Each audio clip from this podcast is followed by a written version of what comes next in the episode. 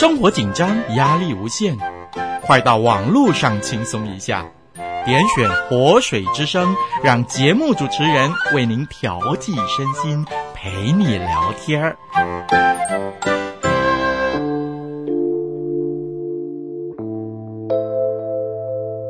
月下新曲，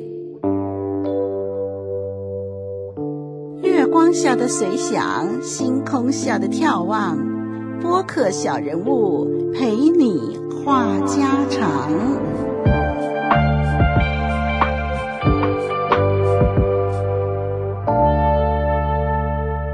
你好，听众朋友，我是丽文。晚间这段闲聊谈心的时间，希望透过说说谈谈我们彼此生命中的挫败、不开心，可以稍微疏解。你收听到的这个《活水之声》的节目呢，表示您在使用网络，可能您透过手机或者是电脑浏览着各色各样的内容，表示您也是在科技的洪流里进行您生活中的各个层面。无可否认，科技的进步和革新真的是日新月异。年轻人对科技穷追不舍，越使用就越得心应手；而上了年纪的朋友对科技的掌握或许会比较生疏，使用起来可能不熟悉而充满了挫败。丽文见过不同的年长的朋友，有的对新科技越使用越熟练。有的则却步不前，一直告诉自己“我不会”。记得在三十年前呐、啊，电脑还不怎么流行，手机更是不普及。那个时代，许多人还在使用纸本文件、收据啦、账簿啦、稿件啦等等。很多办公室职员啊，在处理英文文件的时候是用打字机打字的，但是。当要书写中文的时候，就大多数人都使用纸笔，用手写出各种的稿件。丽文当年的广播稿就写了满橱满箱的稿件，都是用手写的。过了一些年，丽文工作的公司开始使用电脑和电邮往来信件，最省钱的又最快速的方法呢，就是透过电邮。丽文的秘书在处理着这些文件，令我觉得，既然有秘书应付工作，那么学习电脑这件事儿啊，可以暂时搁下，不急。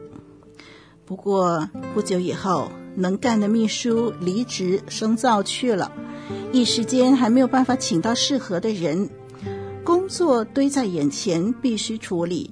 我啊，只好硬着头皮逼自己学一学操作电脑。最先学习如何收发电邮，以及用文字档学打字，要熟悉电脑中文字档的各项功能。因为工作上的需要，丽文我这个电脑文盲啊，必须从零开始，一步一步，请同事用耐心和爱心指导我。当时学习电脑的过程中，可说是一字一泪，不夸张哦。每回打了几个字，就卡在一些技术功能上，无法再前进一步。而同事们呢，也很愿意一直被我打断工作，走到我的位子上教我处理，真的是对他们呐、又感激又愧疚。好多次心里总有个想法，就是放弃吧，用手写啊，早就做完了，又浪费时间又辛苦。但是，当这种念头来泼冷水的时候，丽文马上祷告：“主啊，我只要挨过这段初学时期，一切就会好了。学到了就是我自己的财产，这宝贵的技能是永远受用的。帮助我，不要灰心，不要气馁。”就这样，利用午餐时间，每天学习，每天不耻下问。当然了，有时候也会听到一些人冷嘲热讽，有的时候也会看人脸色。可是啊，每一次的错误失败都累积了宝贵的经验，每一次的进步都给丽文更多的鼓励。后来，丽文可以使用电脑处理基本的 Word、Excel、PowerPoint，后来还可以在公司核心小组会议里使用电脑现场打字记录会议。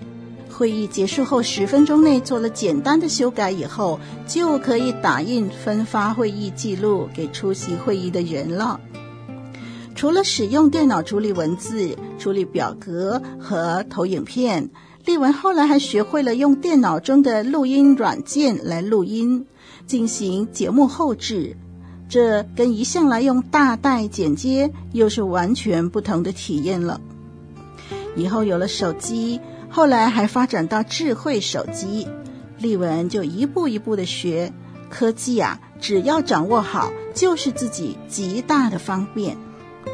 不久以后，由于工作上的需要，丽文还学习了一些 Photoshop 的皮毛，可以简单处理图片。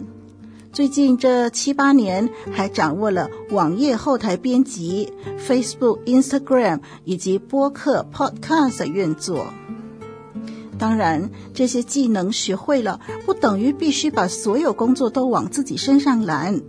但是，当自己掌握了这些技能，就能够对这些有关的工作有概念，可以在其中有所发挥，可以指导新人分担工作，也可以享受科技带来的便利。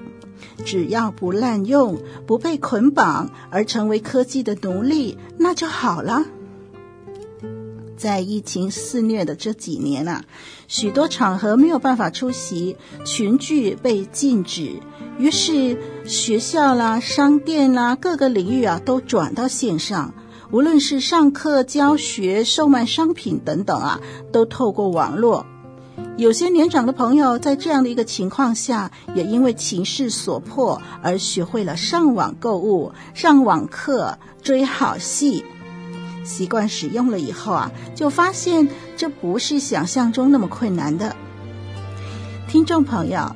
新科技的学习，只要放开胸怀，有耐心，不怕失败，一定可以渐渐掌握的。如果一开始就用“我不会”来拒绝学习，那就永远都不会了。人生那么多苦难都可以克服了，机器是死的，肯定能够驾驭。学会了就是自己的财产，永远不尝试踏出第一步啊，就真儿被淘汰了。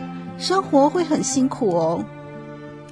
丽文常常用圣经的一句话勉励自己面对新科技，那就是“我靠着那加给我力量的，凡事都能做”。这是在新约圣经腓立比书四章十三节。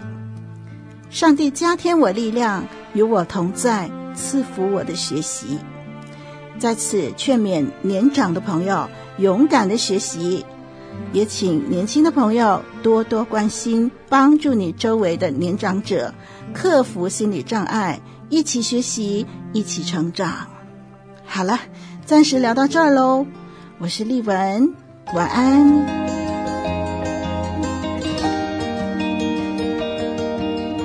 月下新曲。